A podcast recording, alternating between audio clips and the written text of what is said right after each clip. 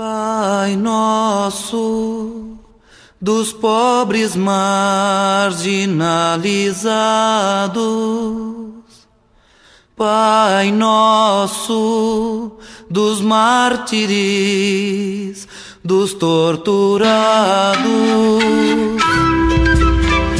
Olá, ouvintes da Rádio Liderança 104.3 da grande cidade de Coluna, em Minas Gerais. Olá, Antônio Timote, toda a equipe aí da Rádio Liderança. Linda rádio tocada pelo Sindicato dos Trabalhadores e Trabalhadoras Rurais.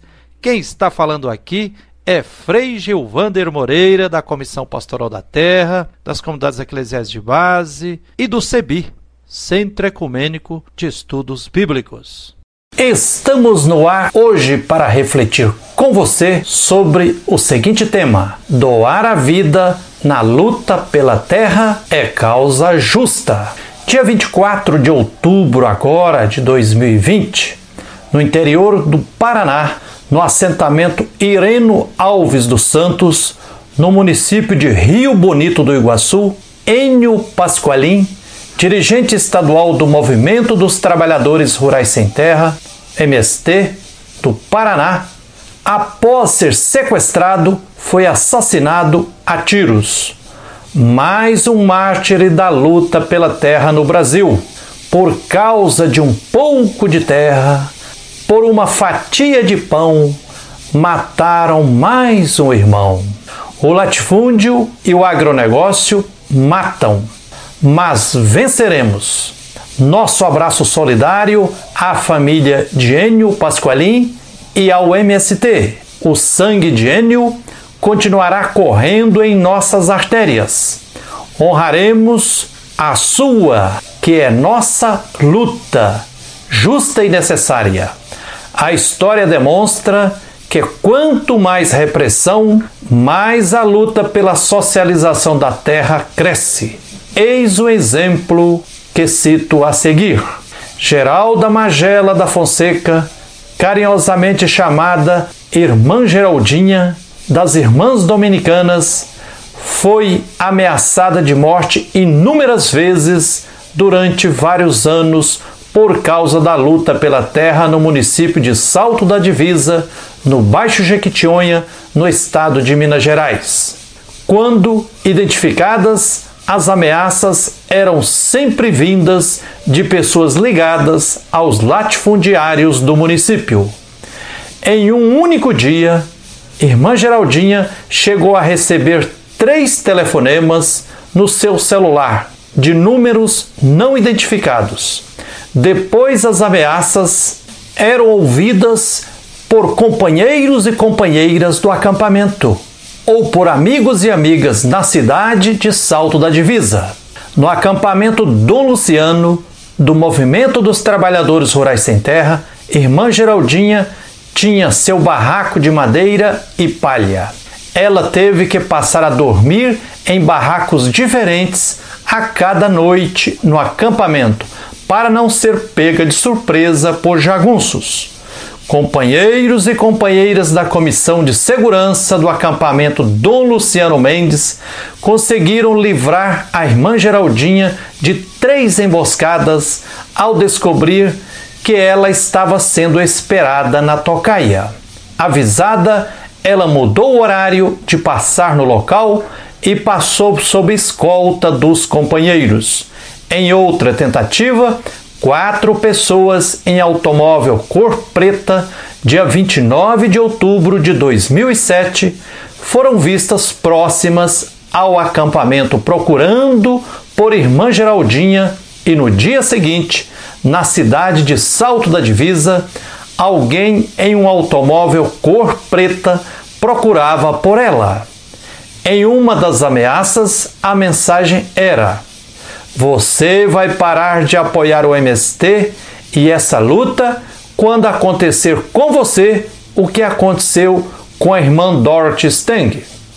Após visita ao acampamento Dom Luciano Mendes, dia 17 de setembro de 2009, uma comissão de representantes da Secretaria Especial dos Direitos Humanos da Presidência da República expediu um parecer demonstrando a gravidade do conflito agrário instalado em Salto da Divisa e também a gravidade das ameaças à irmã Geraldinha e a outros membros do acampamento.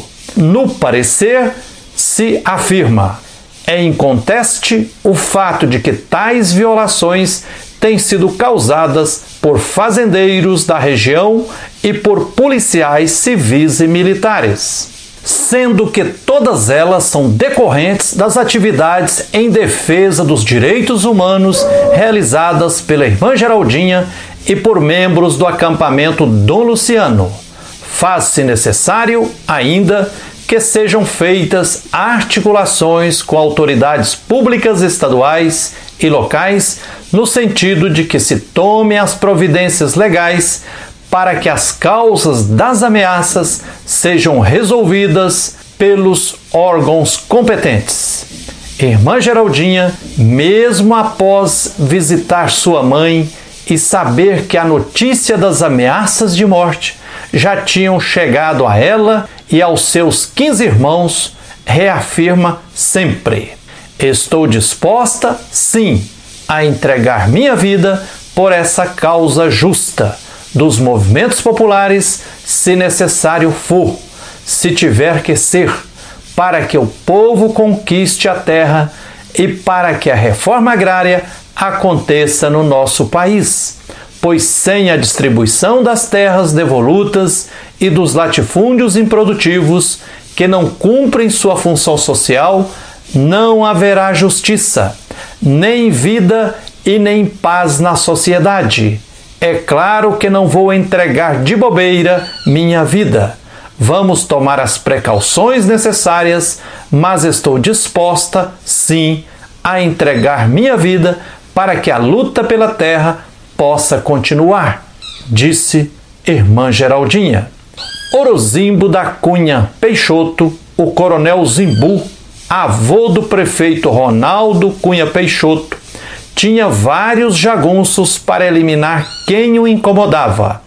Uma testemunha que vive na região há várias décadas, que não aceita se revelar por temer ser assassinada, afirma: essas fazendas aqui do Baixo Jequitinhonha foram tomadas na marra. Eles mandavam os pistoleiros para matar os poceiros. Se algum deles vacilasse e não matasse, morreria também.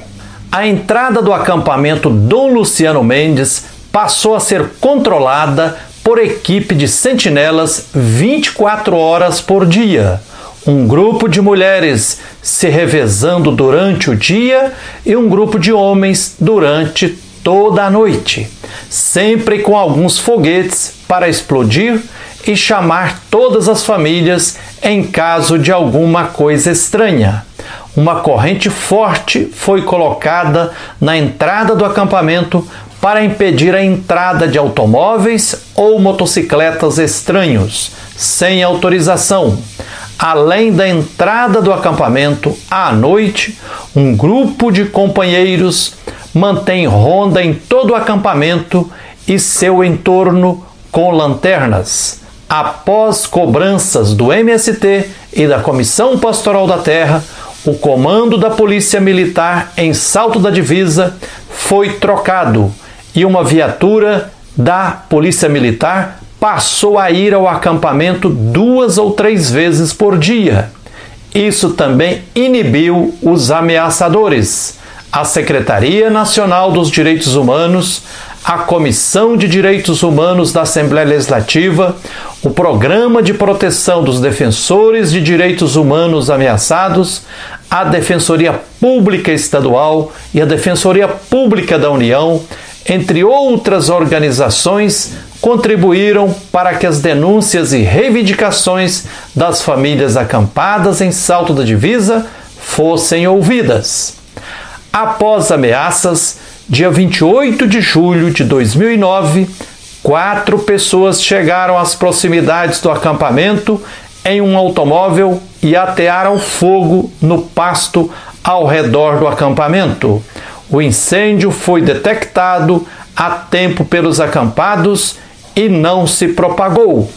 Dentro do automóvel estavam Hilton Ferreira Guimarães, Paulo Roberto Inácio da Silva, seu filho Daniel Salomão Silva e Genilton Menezes Santos, cunhado de José Alzilton da Cunha Peixoto, primo do prefeito eleito extemporaneamente em Salto da Divisa. Na eleição, dois dias antes, Ronaldo Ataíde da Cunha Peixoto e presidente da Fundação Tinô da Cunha Peixoto, na época que alegava ser proprietária das terras da Fazenda Manga do Gustavo e da Fazenda Monte Cristo.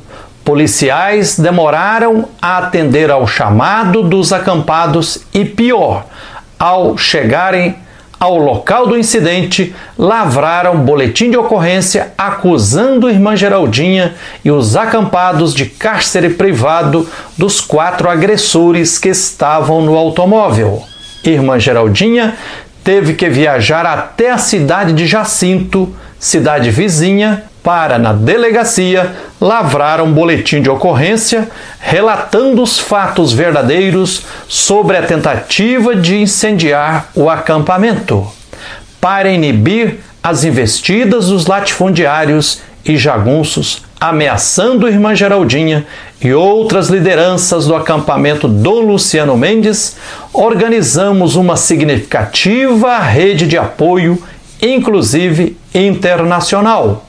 O bispo Dom Tomás Balduino, fundador e presidente honorário da Comissão Pastoral da Terra por muitos anos, visitou o acampamento e, ao lado do bispo da Diocese de Almenara, na época, Dom Hugo Maria van Stecklenburg, e de outras freiras e freis, fez missão na cidade de Salto da Divisa, hipotecando e restrito apoio a causa da luta pela terra. Isso contribuiu para frear a ira assassina contra a irmã Geraldinha. Com a postura aguerrida de irmã Geraldinha de não arredar o pé da luta, mesmo sob ameaças de morte, a luta cresceu e hoje, em Salto da Divisa, em Minas Gerais, já foram conquistados dois assentamentos assentamento Dom Luciano Mendes de Almeida e assentamento Irmã Geraldinha, e a comunidade quilombola Braço Forte. Enfim, eis um sinal de que as ameaças e os assassinatos não barram a luta. Ao contrário, fazem a luta se multiplicar. Se fazem Sexta-feira da Paixão, façamos Domingos de Ressurreição com terra partilhada e socializada, convictos de que o sangue dos mártires e das mártires e o suor da luta fecundam o chão, por vir de ressurreição. É isso aí. Que a luz e a força divina nos guiem sempre na luta por direitos. Teu nome é santificado naqueles que morrem defendendo a vida. Teu nome é glorificado quando a justiça é nossa medida. Teu reino é de liberdade, de fraternidade, paz e comunhão. Maldita toda violência que devora a vida pela repressão.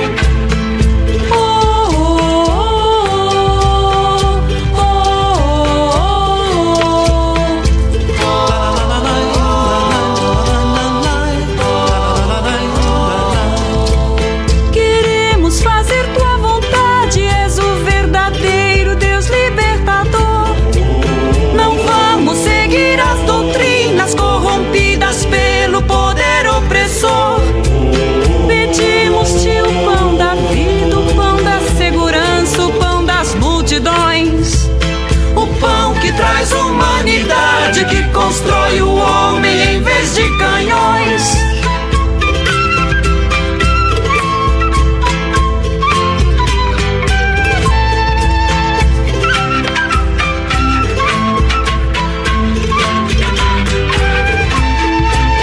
Perdoa-nos quando por medo ficamos calados diante da morte. Perdoa e destrói os reinos em que a corrupção é a lei mais forte. Protege-nos da crueldade do esquadrão da morte dos prevalecidos. Pai nosso revolucionário, parceiro dos pobres, Deus dos oprimidos. Pai nosso